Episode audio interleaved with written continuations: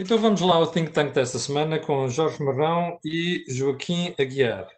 Uh, já sabe, é sempre no canal A Cor do Dinheiro e é que nós fazemos a análise semanal da política e da economia.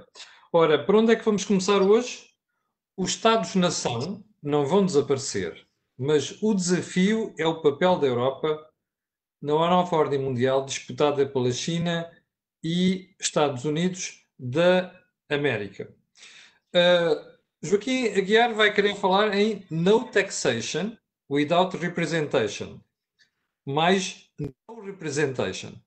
E eu depois queria introduzir um outro tema desta semana que foi muito badalado, que é este pretenso desencontro entre aquilo que foi a decisão do Ministro das Finanças uh, de comunicar ou não ao Primeiro-Ministro uh, a injeção de capital no novo banco. Ora bem, vamos começar então. Jorge Marrão ou Joaquim Aguiar. Quem é que vai, que vai começar? O Joaquim? Joaquim, abrimos as hostilidades. E para abrir as hostilidades é para falar sobre quê? É para falarmos sobre no taxation without representation. Uh, a decisão do Tribunal Constitucional Alemão que nós já referimos há uns programas atrás, veio trazer para o primeiro plano a questão dos recursos próprios da União Europeia para poder desenvolver as suas políticas comuns. Este é um tema interessante porque, na teoria da democracia, não pode haver lançamento de impostos sem que haja representação dos grupos sociais que vão pagar esses impostos. É daí que vem a importância do Parlamento e as regras a que os orçamentos têm de obedecer para serem aprovados nos Parlamentos. Dentro dos orçamentos, um dos capítulos é justamente uh, o capítulo das receitas fiscais. Ora, a Europa não tem orçamento comum e, portanto, os seus recursos próprios são aqueles que vêm ou dos Estados-membros ou da ação da única entidade financeira comum que é o Banco Europeu. O Tribunal Constitucional Alemão. Estás a fazer barulho com o teclado, desculpa.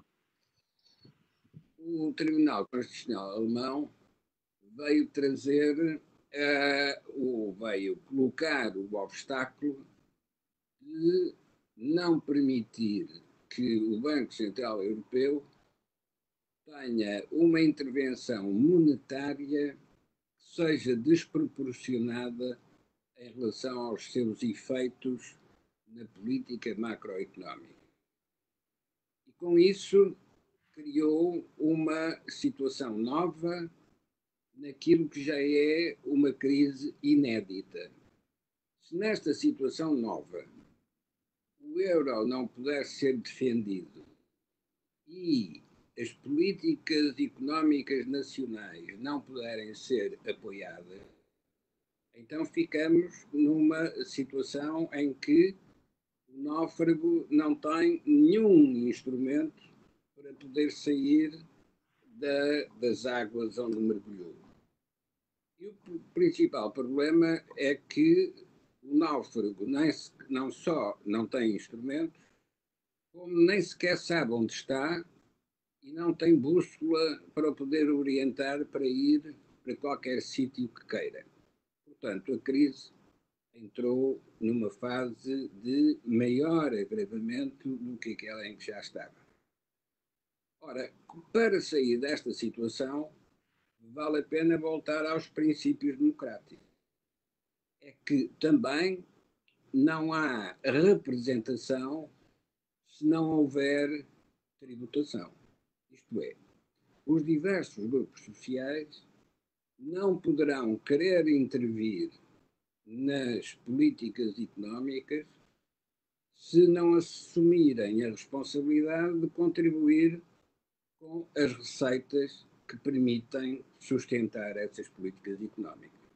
Na escala europeia, esta questão ainda não se colocou, porque todos aceitam receber os fundos comunitários, mas ninguém está disposto a querer contribuir para as receitas comunitárias. Ora, este passo vai ter de ser dado. E vai ter de ser dado justamente porque o Tribunal Constitucional Alemão tornou este passo inevitável. E este é um ponto onde a necessidade política vai definir o que é a possibilidade política. E se a política é descobrir o possível para o concretizar, agora uh, esse possível está diretamente associado criação de fundos próprios sustentem a União Europeia e as suas políticas comuns. Portanto, de um imposto europeu. Como é que deve ser esse imposto?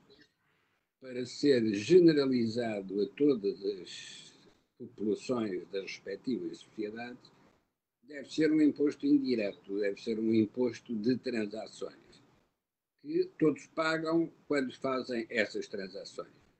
E pagam no norte e pagam no sul. Pagam mais os mais ricos, pagam menos os mais pobres. Mas não pode mais o Tribunal Constitucional invocar a questão da proporcionalidade.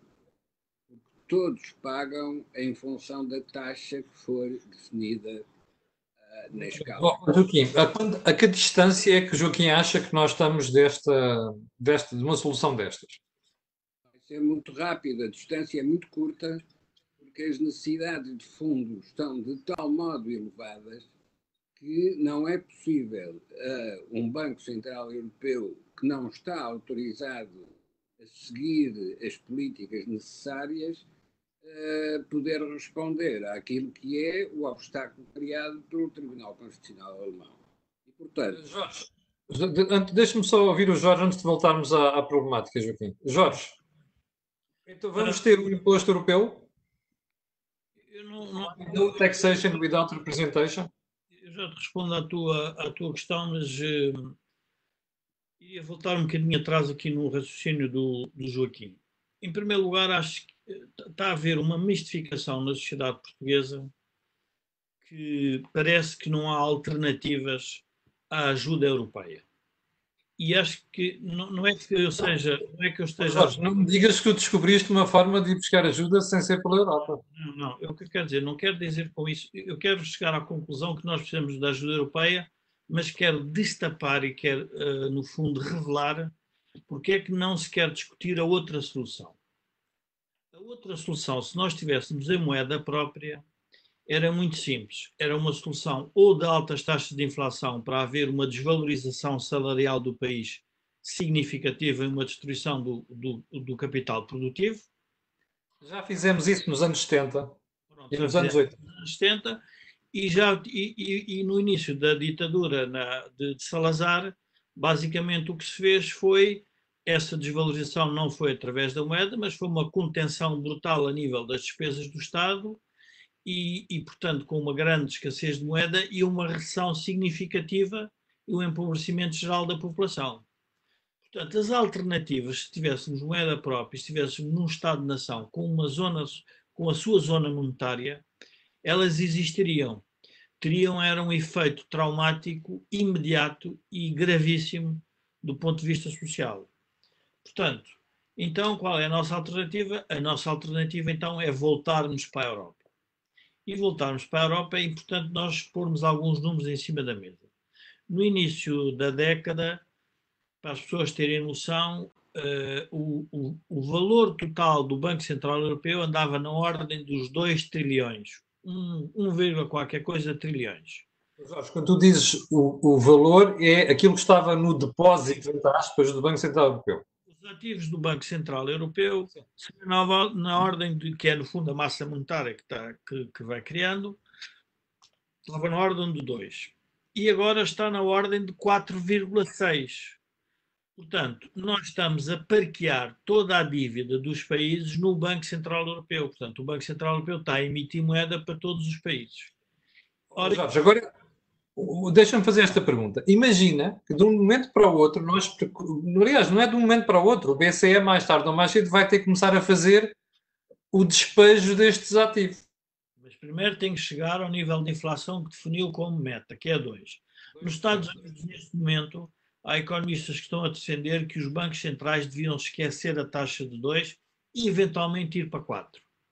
Para quê? Para que a economia tivesse ainda mais uma folga e se pudesse, de alguma forma, ainda pôr mais massa monetária para haver inflação e dessa forma as pessoas caíam na ilusão monetária e, portanto, perdiam os seus rendimentos sem se aperceber que estavam a perder.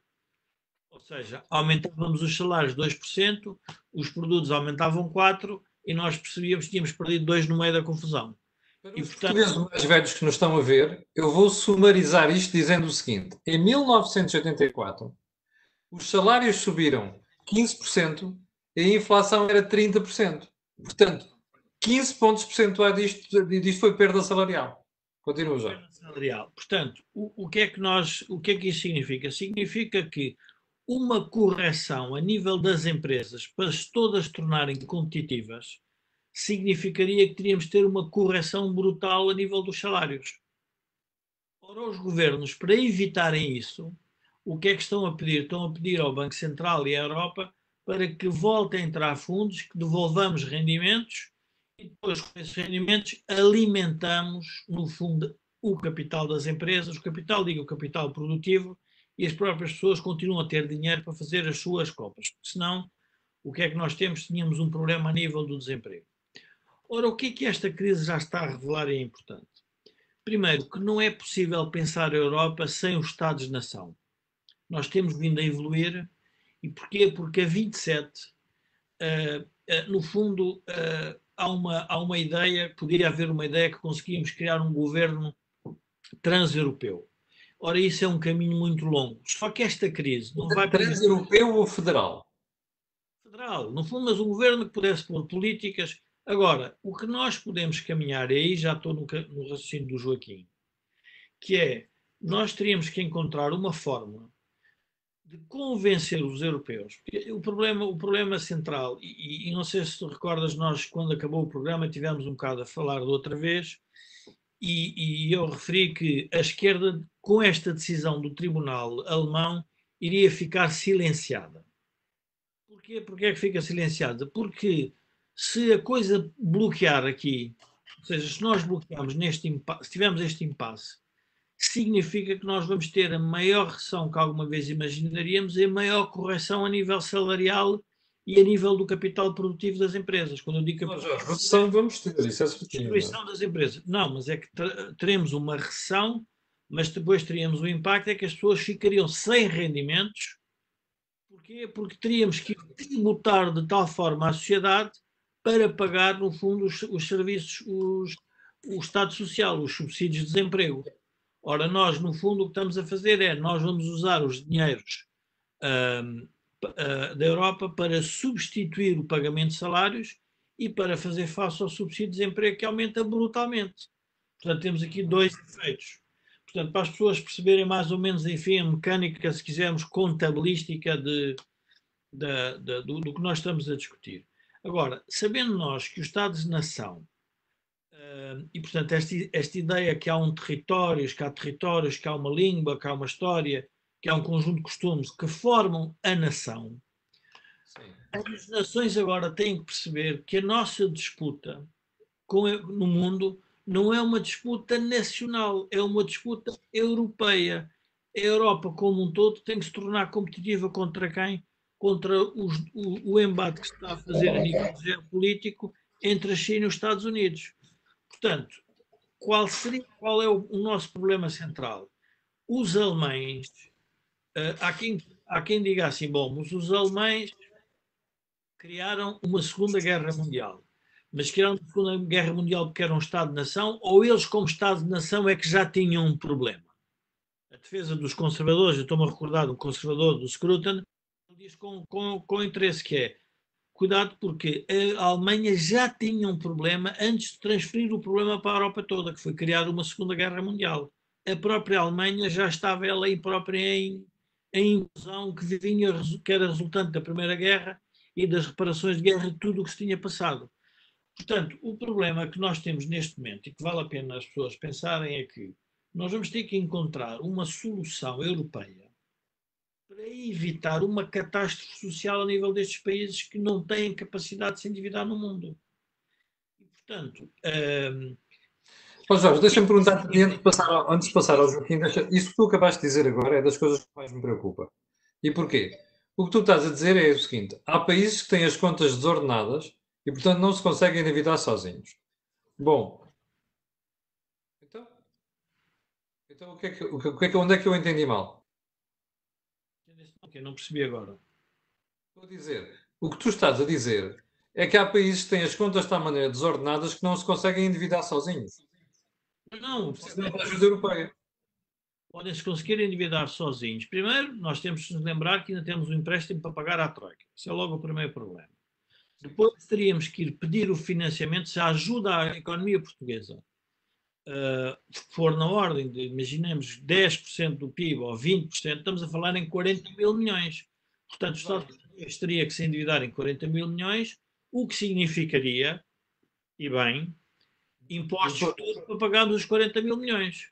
Não é só impostos futuros, é aqui que eu quero chegar, Jorge. Quem, se um Estado português precisar neste momento, ou nos próximos dois anos, 40 mil milhões de euros, primeiro, sozinhos, eu duvido seriamente que nos deem. Ou será que eu estou enganado?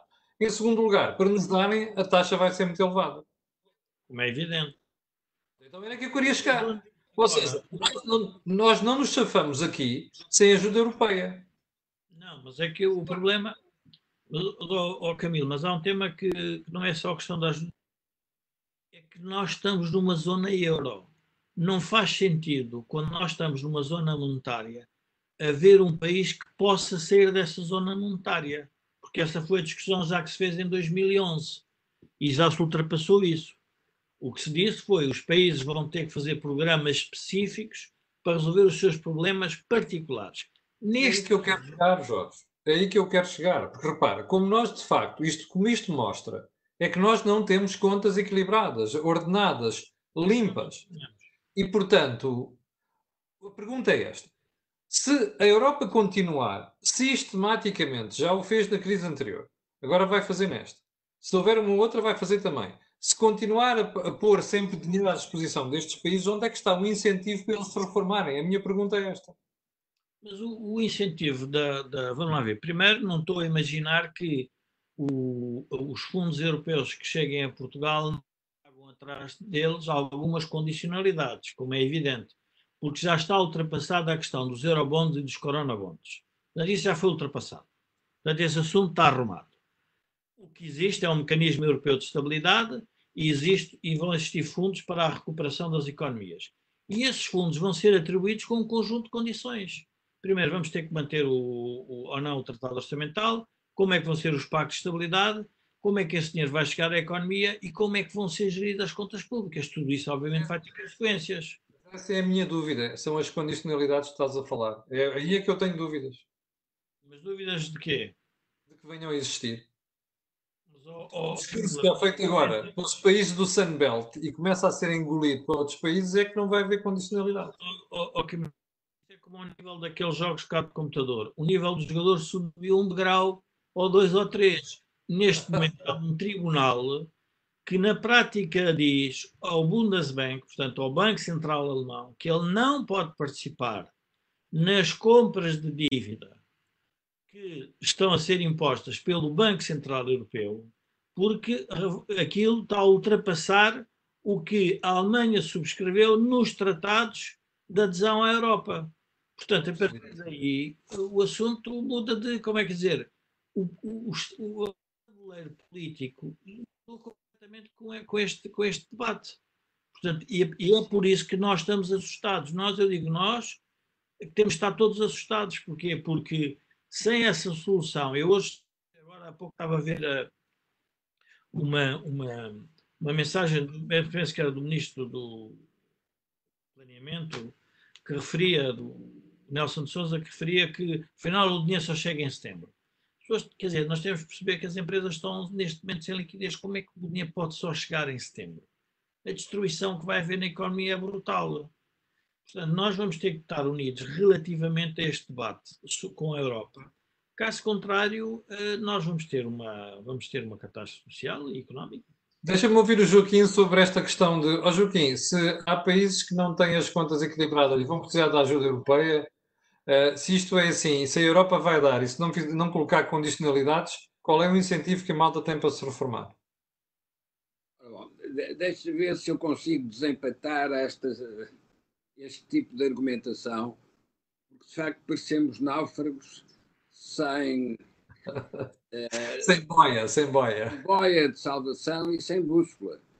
Ora bom, esta crise não é comparável com aquilo que se viveu em 2011. 2009. Porque em 2011 nós estávamos mal, mas havia quem estivesse bem e, portanto, tínhamos uma linha de orientação. Poderia haver quem não quisesse seguir essa linha de orientação, mas a capacidade de atração dos que estavam bem era suficiente para nos ensinar aquilo que tínhamos de fazer.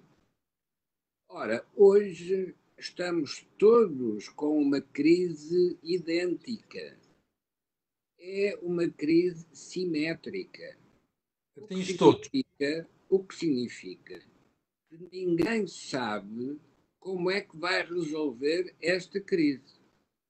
Mas aí, quando ninguém sabe, há sempre quem tente voltar a um modelo antigo e utilizá-lo para fazer os passos seguintes, para dar os passos seguintes. Ora, o que o Tribunal Constitucional Alemão veio ilustrar foi o bloqueamento do nacionalismo. De facto, os alemães querem ser alemães. Esquecem que já não podem ser. Esquecem porquê?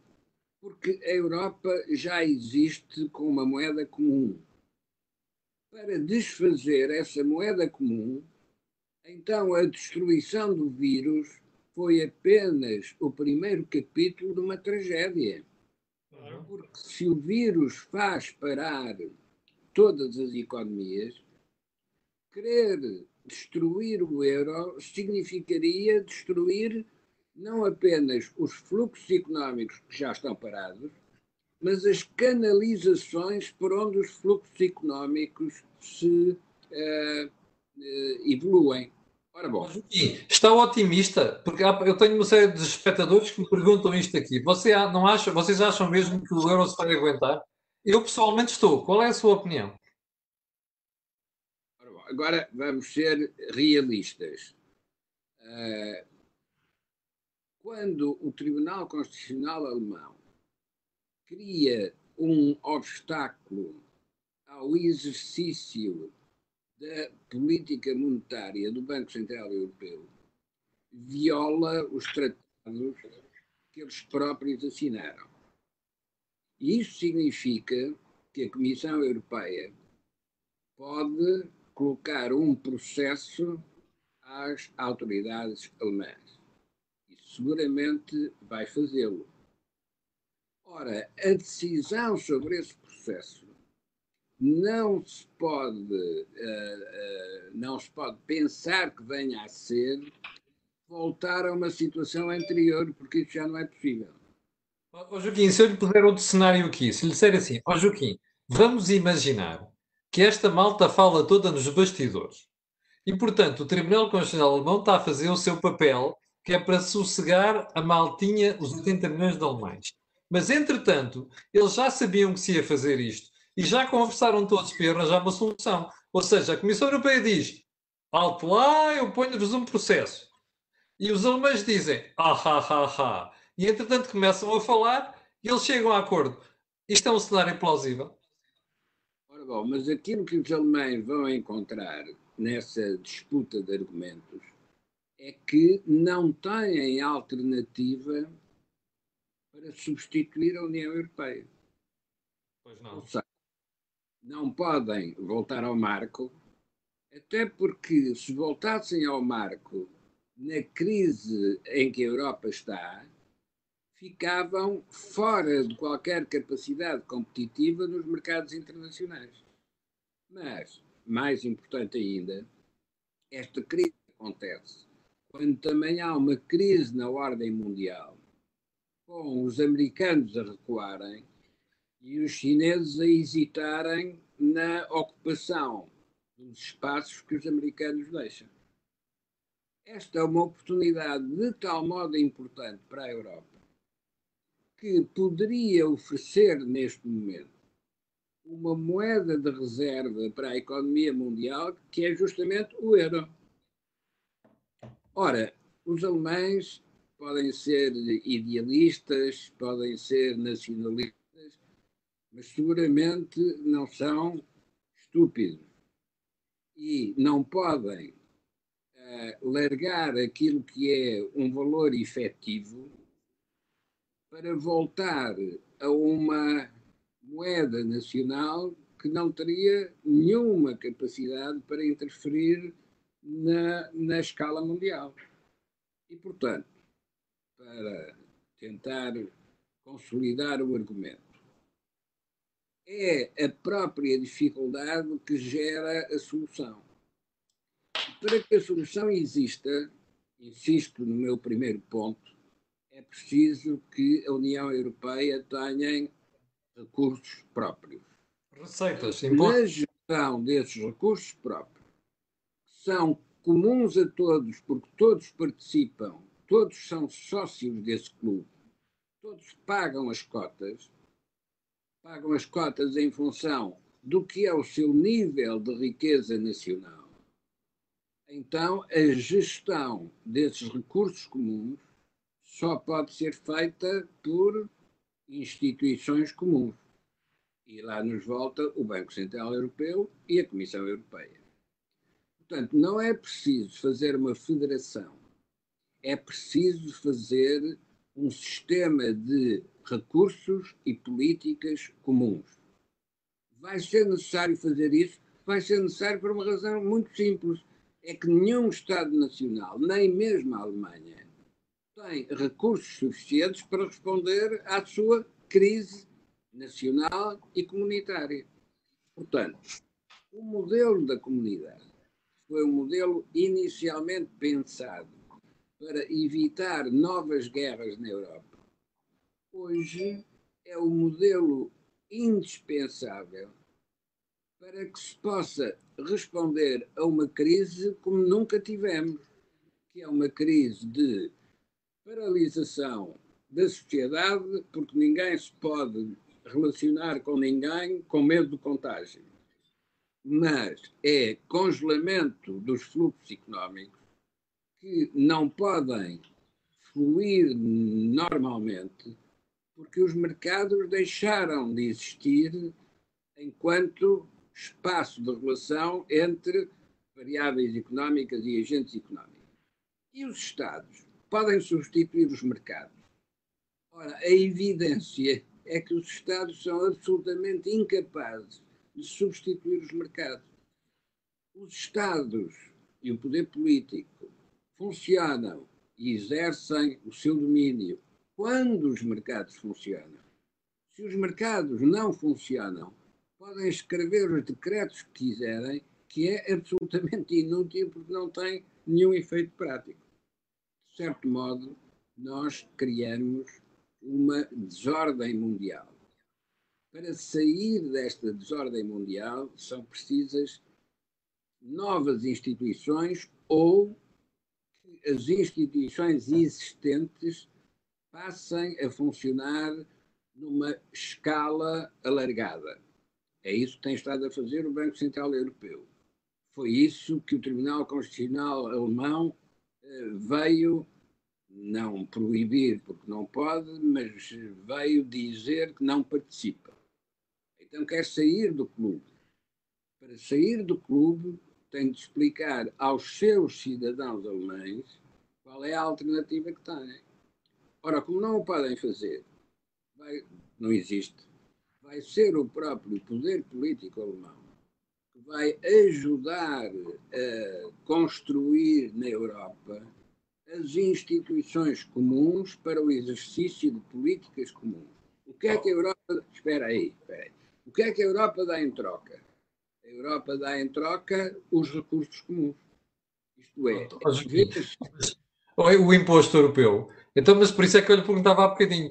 Se nós fizéssemos um cenário, ó oh Jorge, também pergunta-me para ti. Se fizermos um cenário em que eles andam todos a falar nos bastidores, isto resolve facilmente. Nós, nós, se calhar, estamos a entrar aqui numa. Podemos estar a entrar numa. numa estamos a ir atrás da falácia política que não o devíamos, não o devíamos fazer. A Europa tem dois instrumentos à sua disposição para gerir a crise. Tem um instrumento que é a política monetária, em que os alemães, diria que têm meia razão, porque os alemães também quiseram que o Bundesbank fosse independente do poder político. Tem que permitir que o Banco Central Europeu é independente dos 27 países, toma as medidas monetárias que entender para, para levar o seu mandato por diante, que é que a inflação seja 2%, coisa que não conseguiram fazer. Por mais dinheiro que tenham posto na economia, não estão a conseguir fazer, e, portanto, tem que haver esse respeito. O Tribunal Alemão dirigiu-se à Europa, mas dirigiu-se mais aos alemães. E temos um outro mecanismo, que é o um mecanismo europeu de estabilidade, que é numa lógica de Fundo Monetário Internacional, que é cada país contribui com X e depois debate-se quem é que vai usar esses recursos. Ora, o que nós estamos a querer é fazer que, que estamos a pedir que hajam entregas para esse clube adicionais, já sabendo quem é que vai obter os recursos. O Joaquim tem razão, é que neste momento a crise é para todos.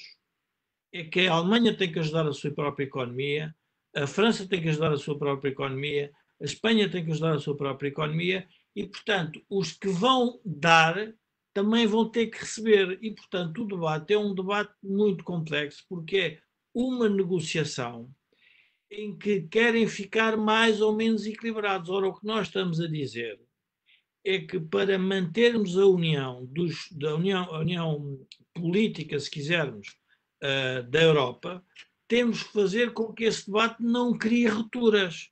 E é por isso que eu digo que houve já uma esquerda que se silenciou porque percebeu que, por, mais que estique a corda, neste momento tem um entrave, que é os mecanismos que estão montados não resolvem o problema de imediato. Então temos que dar um outro passo em frente. E qual é o outro passo? O outro passo é, é, é fazer uma coisa muito simples: é dizer, bom, nós vamos constituir um fundo muito maior, com garantia de todos os Estados, e vamos pedir dinheiro ao mercado, porque é o que faz os Estados Unidos, e esse dinheiro que vem do mercado nós vamos meter nos países. Mas isso significa o quê? Que havia uma entidade supra bancos centrais, supra comissão, que se endividava em nome de todos. E, portanto, e a pergunta é: e como é que essa instituição faz a distribuição desse dinheiro? Nós formos ver as contas da Europa dos últimos 20 anos, quem, quem, quanto é que nós contribuímos Portugal, quanto é que recebemos, percebemos logo quem é que são os contribuintes líquidos e quem é que são os beneficiados líquidos. Ora, neste momento, essa contabilidade é muito mais complexa, porque se nós recordarmos, havia uma política comum europeia que era todos atingirmos mais ou menos os mesmos padrões de desenvolvimento social. E, portanto, havia os fundos de coesão, havia os fundos, eh, houve o Fundo Social Europeu para as questões relacionadas com, com, com o trabalho e com a educação. Portanto, neste momento, a dificuldade é há, um, há necessidade ou não de um fundo de emergência para os países? Há. Mas a pergunta é de emergência para resolver que problema? E estão todos com o mesmo problema, que é o quê? Que é o crescimento anormal de desemprego e, por outro lado, um crescimento uh, diria, excepcional de salários que não conseguem ser pagos pelas próprias empresas e que tem que ser o Estado a substituir-se.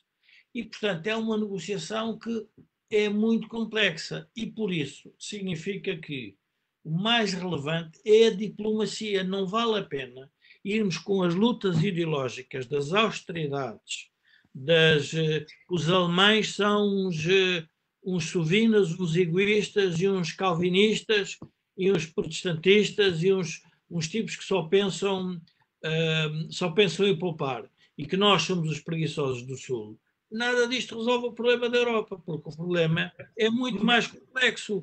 Vamos lá ver, a nação portuguesa vai continuar a ser nação portuguesa, integrada ou não dentro de uma comunidade de países. Mais pobre ou mais rica?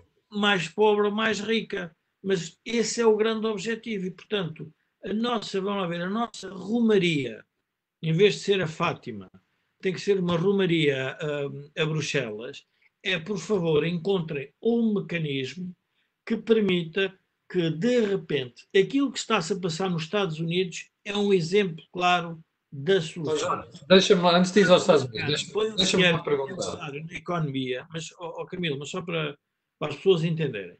O Estado americano põe o dinheiro que é necessário na economia para a economia recuperar e depois o que faz é vai pedir ao mercado esse dinheiro, no fundo vai se endividar. E é como eu dizia num artigo que escrevi no Jornal de Negócios: quando há um incêndio, não se pergunta pelo preço da água. A água é para pagar o incêndio. E nós já estamos a discutir o preço da água e quem é que vai pagar o preço, e não estamos a dar água aos países. Ora, os países morrem de sede. Porque... Pois, mas é aí que eu queria chegar.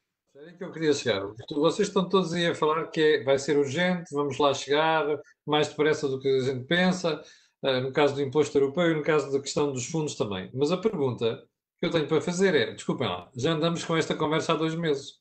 Enquanto os Estados Unidos já meteram dinheiro na economia, a Europa ainda está a discutir o que vai fazer. Isto não é demasiado tarde já? Ele não, Camilo, são 27 países. Esse é que é o grande, esse é que seria, diria, o grande feito europeu. É que são 27 nações com as suas particularidades e que têm uh, um xadrez político muito diferente. E, portanto, pois, é mas a urgência está lá, que são as empresas e os desempregados. Mas, oh, oh, Camilo, mas a liderança tem que vir sempre dos mesmos. Tem que vir da Alemanha, tem que vir da França, e tem que vir da Itália, e tem que vir da Holanda, porque aqueles quatro juntos, até porque o italiano tem um problema, mais outros resolvem o assunto. Eu acho que já referi isso no outro programa. Nós não podemos é pensar que, à nossa escala, Primeiro problema, à nossa escala nós não conseguimos resolver o problema. E, portanto, aquelas discussões todas que havia, não pagamos a dívida e saímos do euro, é melhor as pessoas esquecerem isso. Então vamos dar um passo em frente. Qual é o passo em frente? É vamos sentar à mesa das negociações e dentro da mesa das negociações temos que encontrar um mecanismo que sirva às tais políticas de emergência para os países. O que tu me queres dizer é o seguinte: bom, mas nós temos uma classe política que preparada para aceitar essa negociação não temos, mas é isso que vai ser reformulado. Que o Joaquim está a dizer, a reconfiguração. Vamos lá ver, os alemães mudaram o sistema político grego. Verdade foi essa. Não digas isso muito alto, está bem? Se não dás um argumento ao Bloco de Esquerda. Não, mas é verdade, os alemães mudaram o sistema político grego. E, portanto, mudaram-no como, explicaram como é que tinha que ser feito e foram os próprios gregos que decidiram, bom, é melhor irmos por ali para ver se não ficamos pior. Portanto, o que pode acontecer é que a solução encontrada é uma solução que não agrada completamente aos, aos governos em exercício, mas que de alguma forma vão ter que aceitar, porque essa é a razão de ser também do próprio pedido de emergência. Muito bem. Eh, eu já percorremos o, o No Taxation Without Presentation, novo eh, imposto europeu, os Estados-nação e saber se vão ter os dias contados. Falta-nos um ponto até porque estou aqui a ver problemas de comunicação outra vez, isto é sistemático a esta hora. Uh, gostava que vocês comentassem, começar pelo Joaquim, estes pseudo-desentendimentos ou desentendimentos entre o Bloco de Esquerda e o PS a propósito da injeção de capital do novo banco. Isto é tudo a fingir, Joaquim, não é? É aquilo que Joaquim diz: temos um palco, os projetores e as sombras. Sim, mas esse é um exemplo de sombras, não é um exemplo de atores. Ou seja, uh, é uma questão secundária uh, que está uh, subordinada àquilo que foram contratos estabelecidos quando da venda do, do, do antigo Banco Espírito Santo, hoje Novo Banco, uh, e que não deveriam merecer nenhum comentário se não fosse usado para distrair as atenções daquilo que é mais relevante nesta altura. O que é que nos interessa se paga ou não paga aquilo que está contratualizado? Não é uma questão da importância do valor, é uma questão da importância do tema. De facto, isso, este tema, não altera em nada aquilo que foi o processo do Banco Espírito Santo e hoje Novo Banco. Fazer ou não fazer auditoria é uma questão com muita utilidade do ponto de vista da história económica, mas absolutamente irrelevante para as decisões em relação ao futuro. Então, por que é que se faz este, uh, por que é que se faz este debate sobre se o Ministro das Finanças informou ou não informou o Primeiro-Ministro? Se de facto tudo isto já estava nos contratos que foram estabelecidos quando da venda do banco, é absolutamente secundário se o ministro informou ou não informou, porque o próprio primeiro-ministro não poderia ignorar aquilo que foram os contratos estabelecidos pelo Estado com os compradores do. Joaquim, por isso é que eu fiz a pergunta se não estávamos perante um palco onde há projetores, depois há as sombras e alguém quer esconder, quer desviar a atenção daquilo que realmente interessa. Ah, eu gostava de ter ouvido a pergunta, mas não ouvi. Estou a dizer, eh, por isso é que eu perguntava se nós estamos uma, perante, perante uma situação em que as pessoas estão a fazer de conta que existe um problema. É a tal história dos sombras e das luzes num palco. Camilo, perdeste a câmara. Desculpa. Eu sei, eu sei, estou aqui a tentar recuperar precisamente. Já estou a tentar recuperar. Ora bom, o problema com as, as, as sombras e as luzes é, é uma questão que é decidida por quem está a trabalhar com as luzes e não por quem está no palco iluminado ou na zona obscurecida. Ora, quem faz a iluminação é ou, uh, neste caso, os deputados no Parlamento ou os jornalistas que comentam os acontecimentos que os deputados no Parlamento podem crer. Comprei a Câmara, Jorge. E o som.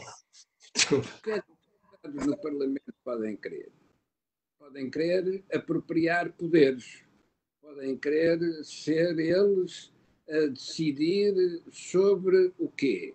Sobre um contrato que já foi escrito e assinado, sobre a gestão do banco. Ora, isto é de tal modo absurdo que a única explicação que eu encontro é este tema é colocado no primeiro plano para não se discutir aquilo que é o que realmente interessa.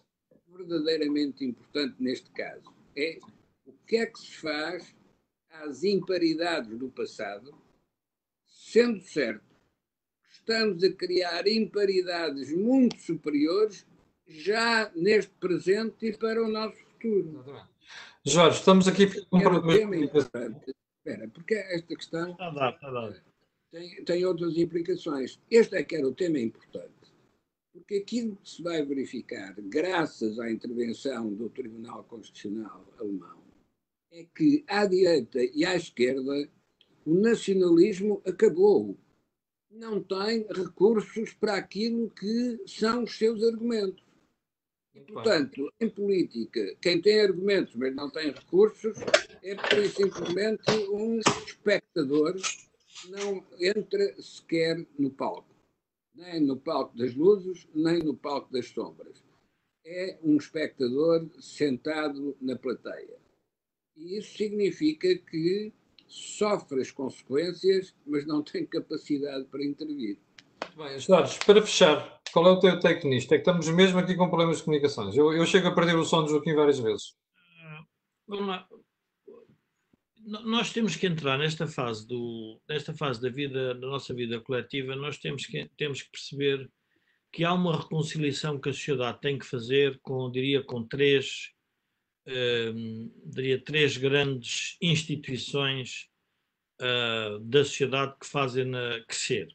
Uma delas é o Estado, a outra é, é, são os bancos e outra são as empresas. A, a questão dos bancos, eu penso que já foi, já foi suficientemente debatida e já foi resolvida na crise de 2011. Portanto, o que o Banco Central Europeu fez relativamente aos bancos, eh, já, eu diria que já há uma arquitetura que defende, se quisermos, os sistemas bancários de cada país. Ora, o que neste momento é mais relevante é defendermos o problema da dívida pública, do preço dessa, dessa dívida pública, e significa que vamos ter que atrair de novo capital para os bancos. Ora, o facto de nós precisarmos de capital para os bancos, o mais relevante é que todos os contratos que Portugal tenha com o exterior é melhor serem honrados neste período, porque se não o forem, então estamos a dar um sinal de que vamos pedir dinheiro para depois não cumprir.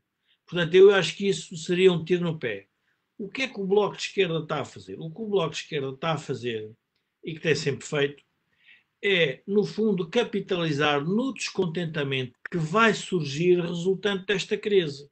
E, portanto, o descontentamento, o descontentamento qual é? É uma aproximação do PS, naturalmente, a políticas que eu vou chamar de rigor porque não querem que se chame de austeridade para não se confundir com o governo de, de Passos Coelho. Vamos chamar políticas de rigor ou políticas de reconstrução nacional, que significa uma perda de rendimentos portugueses em geral. E, portanto, a ideia é de tal forma, tens o som cortado, tens o som cortado, a ideia de tal forma populista que vir dizer que pagar aquilo que se contratualizou não deve ser feito porque nós vamos precisar de 40 mil milhões. A quem vamos pedir? Ou seja, o, o ridículo da situação é as pessoas não, não, não. Portanto, só vê uma parte do filme, não vê o filme do início até o fim. O, o princípio do filme é: eu pedi dinheiro para recuperar o novo banco. E, nas condições em que foi pedido, havia um conjunto de regras. Então, essas regras têm que ser seguidas. Mas isto é no Estado de Direito e numa zona monetária ainda por cima regulada pelo, pelo próprio Banco Central Europeu. Portanto, é apenas, eu diria que é politiquice, politiqueira, que não tem relevância nenhuma a não ser jornalística e mediática. E, Muito bem. Chegamos, chegamos ao final do Think Tank de hoje. Quero agradecer a Vossas Excelências e, e também aos 2.100 pessoas que estão em direto e pedir aquilo que peço sempre, que é fazerem partilhem nas redes sociais e colocarem um gosto. Aquilo que ouvem aqui, não ouvem mais lado nenhum. Quanto a mim, amanhã às 8 da manhã cá estarei para lhe atazanar o juízo. E não esqueça que quinta-feira ainda vamos ter um Mel Talks. Jorge, muito obrigado a ti, muito obrigado ao Joaquim Aguiar.